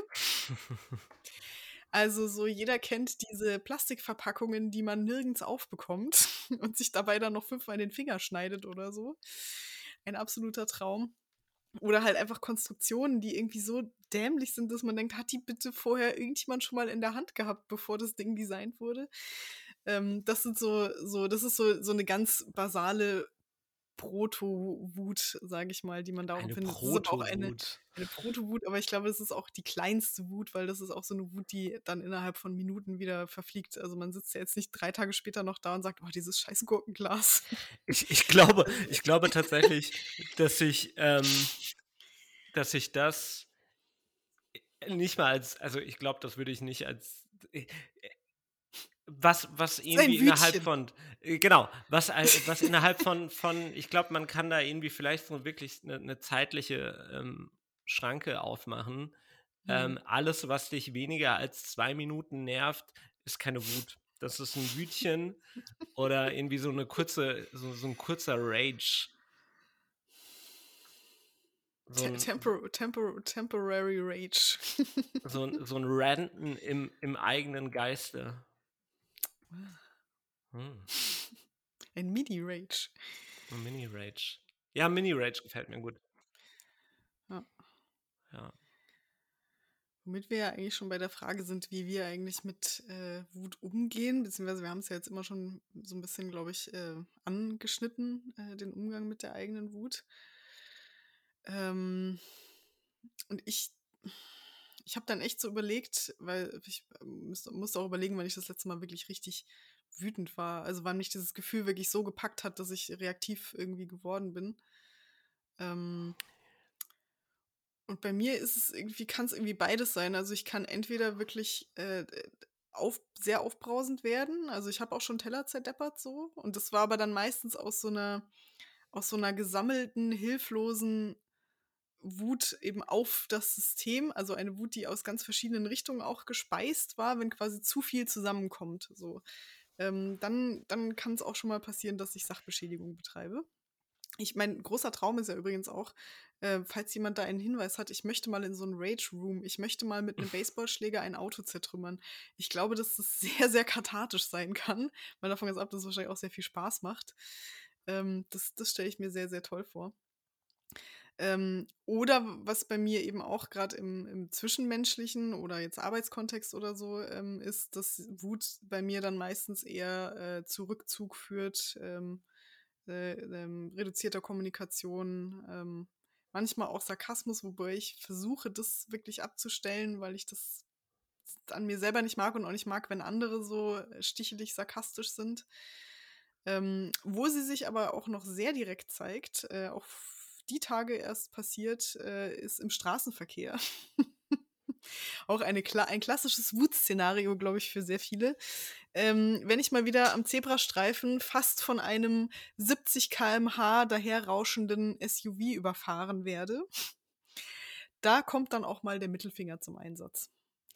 Also da, da, oder ich äh, schreie auch gern der Person nach, ob es ihr eigentlich noch gut geht. Das sind dann so Momente, wo sich meine Wut sehr spontan und sehr ungefiltert entlädt. ähm, ja. Also es ist, ich, ich, es kann, ich kann beide Modi. Es ist immer sehr abhängig von den Umständen, glaube ich, wie es sich dann letztendlich zeigt. Was war der andere Modi? Der andere Modus war äh, quasi Rückzug und Okay. äh, äh, Stille und so, aber im Straßenverkehr bringt es, also da kann ich ja dem, dem äh, nicht anders, also wenn ich jetzt einfach still bin, kriegt der es ja nicht mit. Und das ist sowas, da möchte ich, dass die Person mitkriegt, dass ich wütend bin, wenn sie mir gerade fast äh, das Leben genommen hätte, so. Mhm. Ja, ich finde es ich find's eigentlich so in persönlichen Beziehungen echt irgendwie super, super interessant. Ähm, also, weil du auch Rückzug sagst und das, das kenne ich Mhm. auch von mir. Ähm, aber ja, auch, auch, auch da, da die Frage immer so ein bisschen, was, was macht dich da irgendwie wütend oder was ist Mhm. wirklich der, der, der Grund dafür? Also wenn du irgendwie, keine Ahnung, ähm, ich musste, musste halt bei mir feststellen, es sind meistens Dinge, ähm, wenn sich Menschen irgendwie nicht so verhalten, wie ich das gerne hätte. Mhm.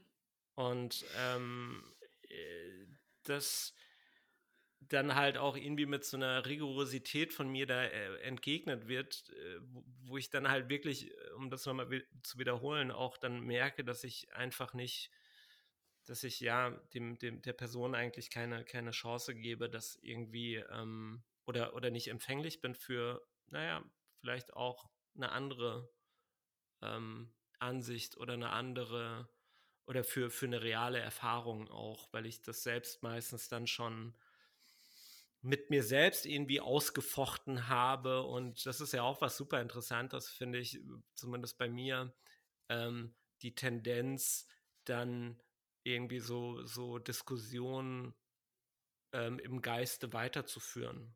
Mhm. Oh ja, das kennen wir, glaube ich, auch alle. In, unter der Dusche und so hat man immer die besten Argumente.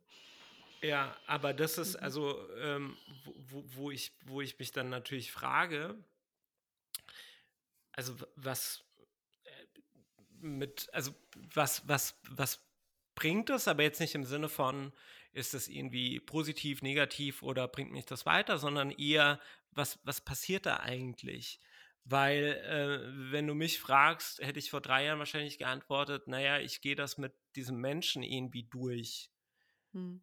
Aber das tue ich nicht. Ich gehe das mit mir selbst durch. Und das ist für mich, das ist ein innerer Konflikt und nicht der Konflikt, der im Außen herrscht mit der Person, sondern das ist Mhm. halt einfach ein, ein, ein Stellvertreter-Ding, dass ich gerade irgendwie mit mir selbst am struggeln bin und äh, dann irgendwie ein, eine Person XY nehme, die, die jetzt gerade irgendwie dafür gesorgt hat, dass ich da diesen Konflikt spüre und fange dann an, im Geiste mit dieser Person irgendwie zu argumentieren, aber äh, das bin halt ich. Also, Mhm. das ist nicht die Person. So. Und das ist was, was ich halt auch bei vielen anderen immer auch, auch bemerke, ähm, oder, oder öfters jetzt festgestellt habe, dass, dass sie sehr auf die, dieses innere, das innere Diskutieren mit sich selbst irgendwie auf andere so ein bisschen projizieren oder dass ich sehr auch selbst dazu tendiere oder tendiert habe, ähm, quasi so innere Monolo Dialoge mit jemandem zu führen und dann zu sagen, ähm, naja, keine Ahnung, ähm, boah, da ist gerade ein Konflikt und ähm, jetzt werde ich da mal irgendwie so und so, stelle ich mir das irgendwie vor im Geiste, die Diskussion und so und da, dann muss ich auch feststellen, okay, Christoph, das hat halt einfach nichts, ähm, das bist einfach du. So. Mhm. Was mich auch tatsächlich wütend macht, ist, ähm, wenn Leute ähm, Ideen anderer klauen Oha. Und sie als eigene ähm, verkaufen. Äh, haben wahrscheinlich ein paar von uns schon mal im Arbeitsleben erlebt. Ich hatte das bei meinem vorletzten Arbeitgeber mal, ähm, dass dann Sachen, die ich geschaffen habe, kreativ, quasi so als Eigenleistung verkauft wurden. Und das ist auch sowas, ähm, was. Und da finde ich die Wut auch sehr, sehr berechtigt, weil das ist ja ein, ein wissentliches, also die Person macht das ja in vollem Wissen. So, die, die weiß, ich benutze gerade ein, eine, ein, ein Ergebnis einer anderen Person und verkaufe es, um mich selber besser darzustellen. Ähm, und das ist auch so ein, ein Moment, in dem ich sehr wütend werden kann und wo ich finde, die Wut tatsächlich auch also fast undiskutierbar gerechtfertigt ist. Also wer immer das macht, aus unserer Hörerschaft wahrscheinlich niemand. Nein, ihr seid Aber cool. wenn da jemand dabei ist, dann bitte lasst das sein, weil das ist wirklich ja. uncool. Hast du es auch schon mal erlebt? Wahrscheinlich ja. Also gerade in so Kreativjobs ist das ja echt so eine Sache. Äh, es ist eigentlich dafür prädestiniert, aber der, der, der Punkt ist, ich habe nicht so viele gute Ideen, die man mir klauen kann. nee, ähm, ja, ich habe das bestimmt schon mal erlebt. Ich kann mich jetzt an, an nicht die explizite Situation erinnern, aber es gab mhm. mal ein, ähm, ich war mal Teil eines Rollenspiels. Ich mhm. weiß nicht, ob es so im Rahmen Christoph, von. ist das jetzt FSK 18? nee, noch nicht, noch nicht. ähm, ähm, es, es hat nichts Sexuelles. so. Und zwar, ähm, ich, ich meine, das wäre vielleicht irgendwie so eine, so eine arbeitsbezogene Fortbildung, Konfliktvermeidung oder mhm. Konfliktbegegnung. Mhm. und da ging es auch darum, dass jemand deine Idee geklaut hat. Weil ich habe gerade, als du das erzählt hast, habe ich mir gedacht, hä? das hatte ich doch irgendwie irgendwann in den letzten Jahren mal. Ähm, genau dieses Thema, jemand hat eine Idee von dir geklaut, wie gehst du damit um? Mhm. Und, und, und da fühle ich mich jetzt gerade in der Situation so ähm, und bin das gerade nochmal durchgegangen. Ich kann mich ehrlich nicht entsinnen, dass ich das im reellen Leben in der Form schon mal. Doch! Jetzt kommt's Doch. raus. Ich hatte es bei einer, einer Bachelorarbeit, dass ich eine Bachelorarbeit ah. schreiben wollte und ein ähm, Kommilitone dann irgendwann ähm, Tage später gemeint hat, ja, er würde dieses Thema jetzt machen und ich so, hä, warte, das war doch, oh, mein, nee. das war doch mein Thema. Oh nee. Ähm, und dann hatte ich aber mit ihm nochmal drüber gesprochen und das Ende von Lied, äh, vom Lied war, dass, was, dass wir beide ein anderes Thema hatten. Okay. Also das war noch so eine Ideenfindungsphase. Ähm, aber ja, ich glaube, auch da ist dieses Thema Machtlosigkeit und ich mhm. meine, es ist ja auch scheiße, wenn du dich dann da hinstellst und sagst, äh, Leute, alle mal hör hören. Genau, das kannst du nämlich. Das war meine Idee. Mhm. So, das war meine Idee. Ja. Und alle so, ja, Christoph, genau. Ne? So, ja, ja genau.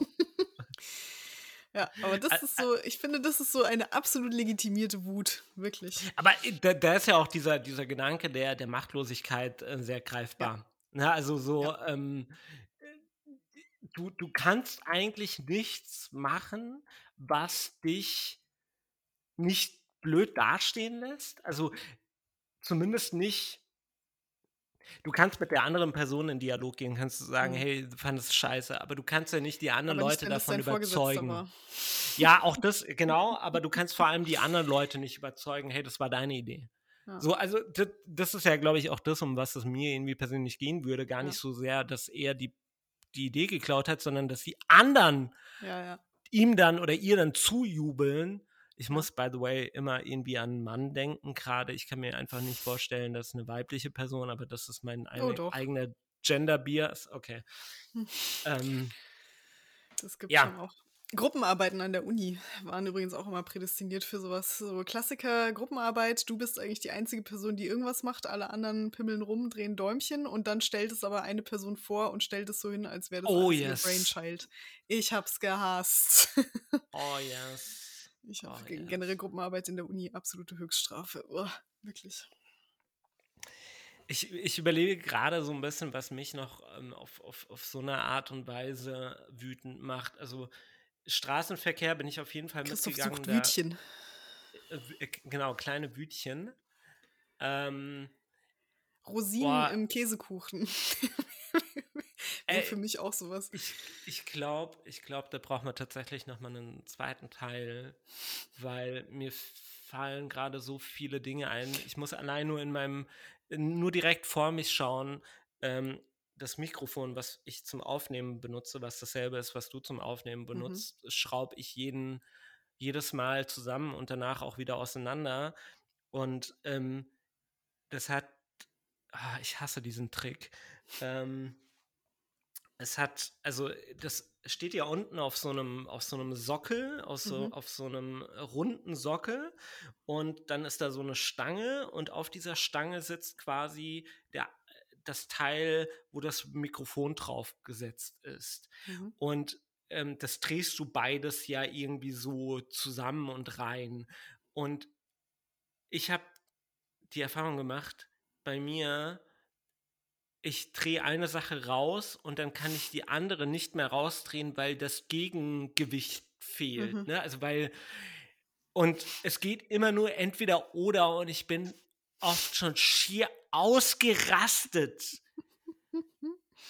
ausgerastet, dass das nicht, dass ich es nicht gebacken bekomme, beide Sachen einfach nacheinander so auseinanderzudrehen. Und von diesen Sachen gibt es in meinem Alltag so viele Sachen, dass ich mich frage, wie habe ich es jetzt 37 Jahre lang geschafft, nicht komplett zu explodieren.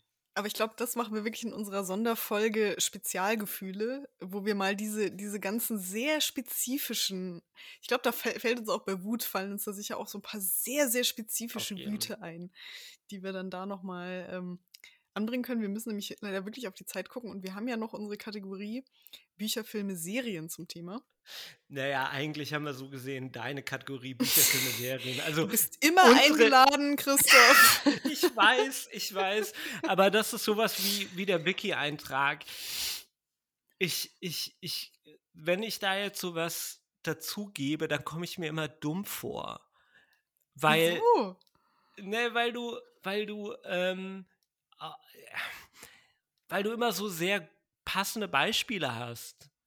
Und, und, und ich so nur die, die Sachen irgendwie raushauen kann, von denen ich weiß, das Buch muss Wut heißen, damit ich weiß, ah, da geht es um aufgestaute Wut oder keine ich Ahnung. Ich habe das Buch Wut bei mir im Regal stehen, da geht es allerdings um politischen Extremismus.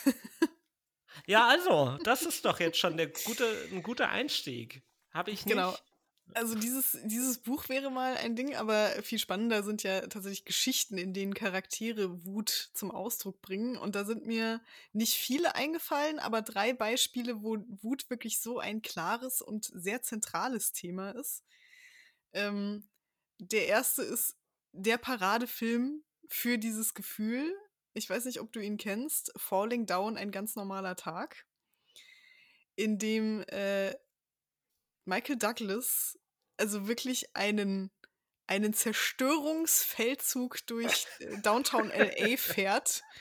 Äh, also gibt es auch eine Vorgeschichte, der Charakter ist irgendwie mit seiner Frau entfremdet und darf seine Tochter nicht sehen und alles ist irgendwie scheiße und man mhm. verfolgt ihn quasi über so Polizeiberichte und dann so, ja, und hier hat er wieder jemanden zusammengeschlagen und hier ist gerade irgendwas angezündet worden und irgendwann wird klar, okay, das ist ein und dieselbe Person, die hier einfach gerade alles in Schutt und Asche legt aus Wut über den Zustand, der ist auch irgendwie gekündigt worden vorher. Also es ist wirklich ein Film, den kann man auch gut kathartisch gucken, wenn man selber gerade so einen Brass auf irgendwas hat. Guckt euch den Film an, danach geht es euch wahrscheinlich besser. Äh, äh, ähm, Ganz kurze Frage, ist ja. das ein, ein, ein, also nähert er sich da aus einem, ist das wirklich so ein Drama oder eher eine Tragikomödie? Nee, ist eher Weil, Drama. Also Comedy okay. ist da wenig drin. Okay, okay. Wenig. Weil das hat ja schon auch den, den, den, den Hang, also so wie du es erzählt hast, könnte ich mir das ja auch irgendwie sehr witzig vorstellen. Ja, nee, ich habe den nicht als so, also okay. höchstens mal so kurze sarkastische Momente, aber es ist kein, kein, okay. kein witziger Film in dem Sinne.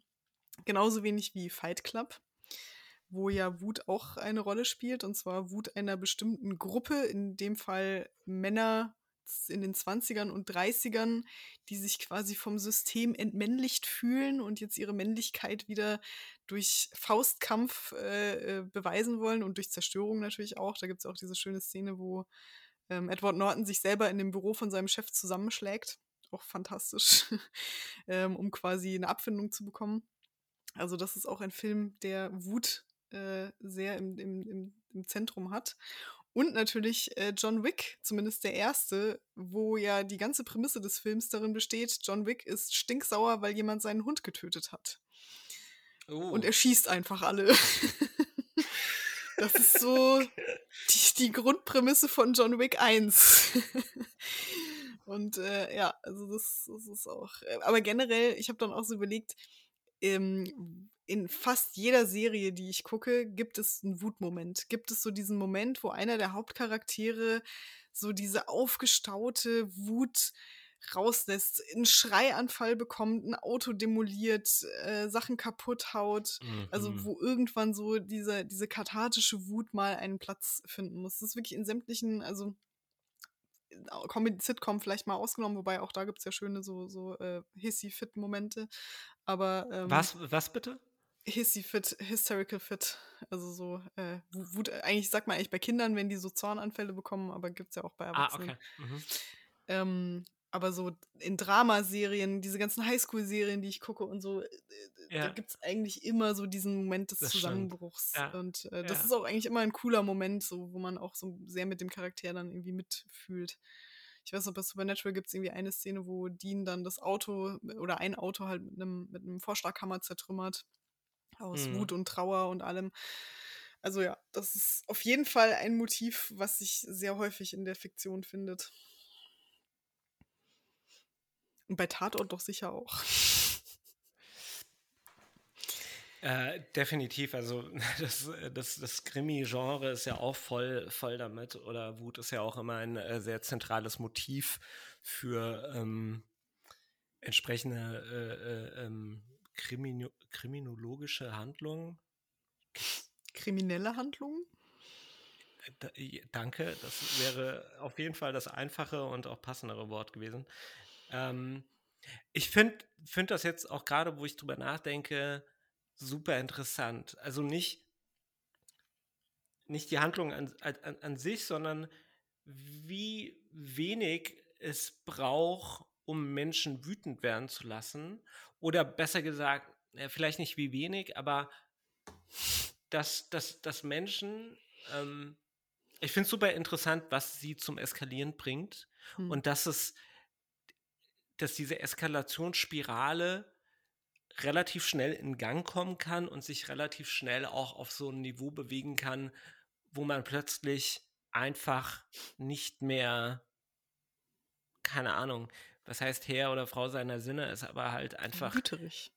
ja, und, und, und das finde ich, ich, ich, ich finde das, da bin ich schon fast voyeuristisch, bei sowas irgendwie zuzuschauen. Und ähm, also am schönsten, ähm, also wie sich so eine, wie sich sowas steigert, also wie, ich, ich kann das gerade nicht ganz greifen, ähm, aber diese, diese kriminelle Energie, die vielleicht aber auch in uns allen irgendwie so ein bisschen vorhanden ist und die dann irgendwie freigelegt wird, weil, ähm, keine Ahnung, du gekündigt wurdest und dann ein Autofahrer dir beinahe, dich beinahe überfährt und plötzlich,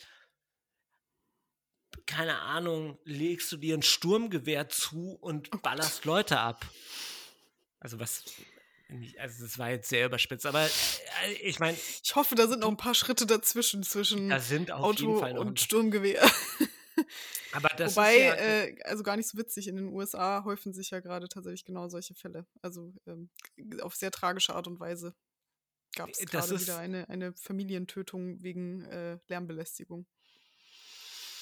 Das ist äh, Downer, Was- aber ja. was, was ähm, mich wieder dazu führt, ähm, macht es sch- schwerer, an Waffen ranzukommen. Ja, bitte.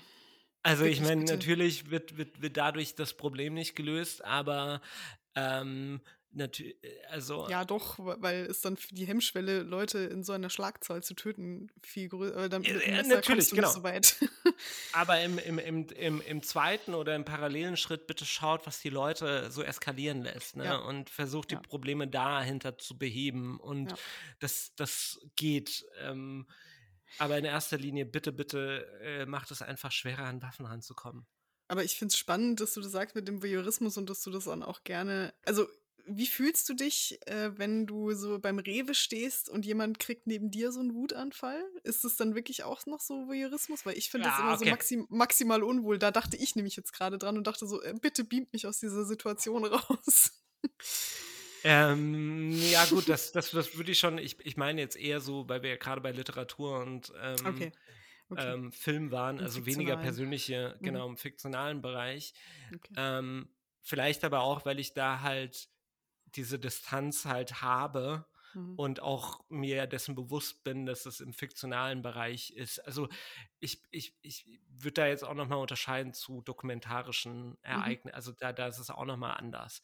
Ähm, ich finde es nur, also äh, irgendwie auch so ein Stück weit lehrreich oder immer wieder faszinierend, dass es auch Menschen mit ähm, vermeintlich sozialen oder mit, mit einem, also die, die eigentlich ein, ein, ein, solides soziales Fundament haben, Mhm. dass es trotzdem möglich ist, dass es halt eine, eine Spirale der Wut dazu führt, dass sie eben austicken. Und ich finde Mhm. diese psychologischen Prozesse dahinter irgendwie spannend, aber Mhm. ähm, kann im oder möchte im reellen Leben da natürlich auch verzichten. Ja. Es, es gibt auch wirklich fast nichts Unangenehmeres. Auch so, so ein richtig lauter Pärchenstreit in unmittelbarer Vicinity. Uh, ganz unangenehm. Das sind tatsächlich, ja, du, du, du bist dann so ein bisschen so peinlich, also ich fühle mich dann immer so ein Ja. bisschen peinlich berührt und, und, und versuche dann auch vor allem, ich glaube, ga, noch schlimmer ist es, also wenn ich den alleine mitbekomme, ist es gar nicht so wild, aber wenn ich, wenn andere noch dabei Mhm. sind, Mhm. Dann das erhöht die Fremdscham, das genau, Fremdscham-Level nochmal um 3000. Genau. Und Ja. wenn, wenn irgendwie jemand dabei, also wenn ich mit einem Freund, einer Freundin, whatsoever, dem beiwohne, dann, dann tendiere ich immer dazu, so total absurde Dinge zu sagen, um die Situation herunterzuspielen oder Mhm. sowas. Halt irgendwie, um die, die Stimmung in Mhm. eine andere Richtung zu drehen. Und das misslingt aber meistens vollkommen, weil Ich das, hoffe, was dass ich wir mal in so eine sage, Situation geraten, Christoph, weil ich bin auch so und ich bin gespannt, wie wir uns dann beide so downtalken da draußen. wie wir so beide maximale Deeskalation versuchen. Genau, und es einfach in, darin endet, dass es genau andersrum läuft Ja. und ähm, wahrscheinlich deren Beef auf, auf uns sich dann richtet, weil sie sagen, hey, Ja. was labert ihr für eine Ja. Scheiße? Verpisst euch. Und am Schluss gibt es auch einen Polizeieinsatz. Genau. Und ganz Wiesbaden ist ges gesperrt und am nächsten Tag steht in der Zeitung, ähm, Beziehungsstreit eskaliert, aber nicht, wie ihr denkt. Die, ge- die bekannten Podcaster Martina und Christoph, ey, das wäre vor allem geile Publicity. Kannst du das bitte, was wir jetzt gerade gesagt haben, an den Anfang stellen? ne, egal. Ähm, ja, gut. schön. Ich habe ich hab nichts beizusteuern, leider. Doch, ähm, Verena ähm, hatte mir ein paar Titel genannt, ähm, die Wobei sie eher äh, so aus, und das fand ich eigentlich auch interessant, ähm, überlegt hat, welche Filme oder äh, Bücher oder was auch immer sie wütend machen oder gemacht haben. Und da gibt es gut. deutlich, deutlich mehr, glaube Ja. ich. Ähm, angefangen bei einfach abgrundtief schlechten Filmen. Effi Briest. Ähm, was es, auch das, was sie tatsächlich ähm, genannt hat, ähm, war eine, ein, ein Beitrag von ähm, Joko und Klaas, Hm. Männerwelten. Weiß nicht, ob Hm. du den kennst. Ähm, also wo es, wo es, wo sie nicht wütend wurde, dass der Film so schlecht war oder so, sondern Hm. das, was halt darin irgendwie äh, gezeigt wurde. Hm. Ähm, da geht es nämlich eben um ähm, Sexismus, sexualisierte Gewalt und ähm, das hat sie persönlich sehr wütend gemacht, was ich, ich habe es nicht gesehen, ich werde es mir aber nochmal anschauen, was ich aber äh, auch ja sehr gut nachvollziehen kann, glaube ich, schon mal vorweg. Also ich habe letzten Sonntag mit meiner schlechte Filmegruppe Green Lantern geschaut und der hat mich auch wütend gemacht. Also weil der einfach so scheiße ist. und auch so, so scheiße an so Stellen, wo man denkt, das hätte man so einfach besser machen können, aber er wollte das einfach nicht. Es ist ein Film mit Ryan Reynolds. Ich, Ja. ich Ja. glaube, ich habe ein Gefühl dafür, ist was, wie, das, wie das läuft. Mir Also, ist, by the way, Martina, sorry, mir ja, ist was eingefallen. Mir ist ein ja, Film eingefallen mit gespannt. dem, ich genieße den Moment kurz, Mhm. Taxi Driver. Oh ja. Oh, Christoph, da hast du auch einen meiner absoluten Lieblinge rausgefischt. Ich hatte sogar mal ein Taxi Driver T-Shirt. Ich hatte mal ein Shirt, wo ich Travis Bickle drauf hatte, wie er die Waffe quasi auf dich richtet und sagt, "Who you talking to me. Das ist auch, glaube ich, der ähm, Held vieler, Wütender Menschen. vieler wütender Menschen Er ist unser und auch, Schutzpatron. ja, und aber auch irgendwie in so einer, in so einer, das hat so eine andächtige, hey, ich Mhm. bin wütend, aber ich habe da so einen coolen Typ, der Mhm. nimmt mir die Wut quasi ab. Ja. Äh, so ein bisschen, ne? So dieses, so dieses Emo-Dasein, ähm, was ja irgendwie ganz, so die Wut auf der Welt in so einer, in so einem, in so einem, in so einer Art Verkleidung oder irgendwie sowas äh, so ausgedrückt. Und dadurch bekommt Ja. es so einen sozialverträglicheren äh, Habitus irgendwie, ne? Also, und, und Taxi Driver ist, ist extrem Fantastisch. fantastisch, aber halt auch, also das ist auch was, was ich als sehr bedrückend empfinde, Ja. irgendwie. Wo, wo, wo, aber was ich auch so meine, ne, dieses ihm dabei zuzuschauen, wie er sich immer, wie er immer radikaler wird, das ist extrem, ähm, äh, extrem krass einfach. Ja. Ich, ich weiß auch nicht, ja. War wirklich da das perfekte. Schlusswort auch für die Folge. Schaut euch den Film an, wenn ihr ihn noch nicht kennt. Ist Scorsese ist sowieso immer eine sichere Bank, zumindest vor 2000, sagen wir es mal so. Ja. Ähm, Alles. Das, außer, äh, fast alles außer The Irishman. ja, und Ich, Shutter Island. naja. ja, ich habe mich zumindest ganz gut Und Wolf of Wall. Street, den fand ich auch, der hat mich auch richtig genervt. Aber das ist auch so ein Mhm. Jungsfilm irgendwie gefühlt. Naja. Sehr schön. Alright. Das hat wieder sehr viel Spaß gemacht, trotz des äh, unerfreulichen Themas. Wir können für unsere Spezialfolge schon mal unsere speziellen Wütchen überlegen. Yes. Ich wünsche dir einen fantastischen Samstag mit äh, Gustav. Äh, Dankeschön. Ja, dir auch. Gustav ist ein Bis Hund, muss man Mal. dazu sagen. Kein Kumpel von Christoph. Oh, ich wünschte, ich hätte einen Kumpel, der Gustav heißt. Ich feiere ich feier den Namen. Ich mag den Namen sehr gerne. Und ich hatte mal einen, ähm, einen Nachbarn, der hat bei mir im Elternhaus ähm, in meiner Kindheit gegenüber gewohnt. Und Gustav hatte ein Ja. Holzbein aus dem Krieg, ähm, also wegen des Krieges ein äh, Holzbein. Und irgendwie war das so mein. Der hat immer aus dem Fenster geschaut und ich glaube, ich verbinde mit dem Namen Gustav einfach seine Person. Und ähm, Hm. ja. Ähm, Dann ja, viel Vergnügen genau. beim Gassi gehen. Dankeschön. Dir einen schönen Samstag. Bis denn, ciao. Ciao.